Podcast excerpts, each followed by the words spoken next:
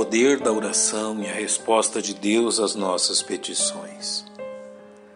Creio que muitas circunstâncias mal compreendidas em relação à oração levam os filhos de Deus a desprezar seu poder. A oração é um mecanismo que não falha. O que falha é nossa imatura compreensão em compreender a vontade do Senhor. Mesmo que Deus não responda às orações de seus filhos, mesmo que Deus não responda às orações de seus filhos, de acordo com a expectativa deles, experiência comum aos salvos em Cristo, isso não significa que as promessas em relação à oração tenham falhado.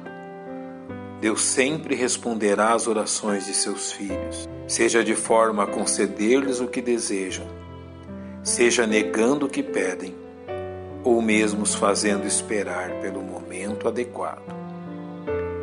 Uma forma preciosa de aprendermos que Deus sempre responderá nossas orações pode ser entendida ao compreendermos a forma como Ele responde nossas orações, a fim de que circunstâncias desfavoráveis sejam modificadas, a razão da maior parte de nossas orações. Encontramos no Novo Testamento dois exemplos claros desta questão. O primeiro em relação ao apóstolo Paulo, que por três vezes rogou ao Senhor que afastasse dele aquilo que ele mesmo denominou como um espinho na carne. E para que não me exaltasse pela excelência das revelações, foi-me dado um espinho na carne, a saber, um mensageiro de Satanás para me esbofetear, a fim de não me exaltar, acerca do qual três vezes orei ao Senhor para que se desviasse de mim. Também encontramos o Senhor Jesus vivenciando esta mesma circunstância, momentos antes de sua crucificação, como registrado no Evangelho segundo Mateus. Indo um pouco mais para adiante, prostrou-se sobre o seu rosto, orando e dizendo: Meu Pai, se é possível, passa de mim este cálice. Todavia não seja como eu quero, mas como tu queres e deixando-os de novo, foi orar pela terceira vez, dizendo as mesmas palavras. Há três lições preciosas que podemos aprender a partir destas duas experiências. A primeira delas é que a Bíblia não nos diz que é pecado orarmos para que Deus modifique circunstâncias que nos são incômodas ou nos causem apreensão. Paulo fez isso por três vezes em 2 Coríntios 12. Jesus fez isso por três vezes em Mateus 26. Ao fazermos isto, estamos reconhecendo nossa fragilidade e abrindo as portas para que Deus haja em nossa vida. O questionamento é parte de nossa natureza. A resposta é parte do amoroso cuidado do Senhor. A segunda preciosa lição é que a Bíblia também não nos diz que o Senhor sempre eliminará de nossa vida as circunstâncias que nos são desagradáveis.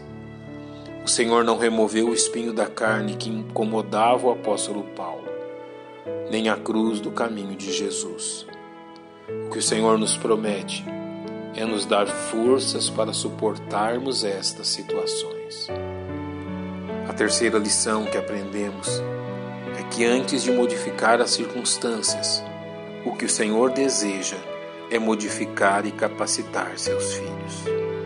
Jesus enfrentou a cruz como forma de capacitá-lo a ser o sumo sacerdote que se compadece de nossas fraquezas, como dito na carta aos Hebreus. Porque não temos um sumo sacerdote que não possa compadecer-se das nossas fraquezas. Porém, um que, como nós, em tudo foi tentado, mas sem pecado. Paulo aprendeu a suportar uma condição através da qual o Senhor lhe capacitaria. Por isso sinto prazer nas fraquezas, nas injúrias, nas necessidades, nas perseguições, nas angústias por amor de Cristo. Porque quando estou fraco, então sou forte. Entenda que antes de modificar as circunstâncias, possivelmente será necessário que Deus mude o seu coração. porém suas orações serão sempre respondidas no poder do Senhor.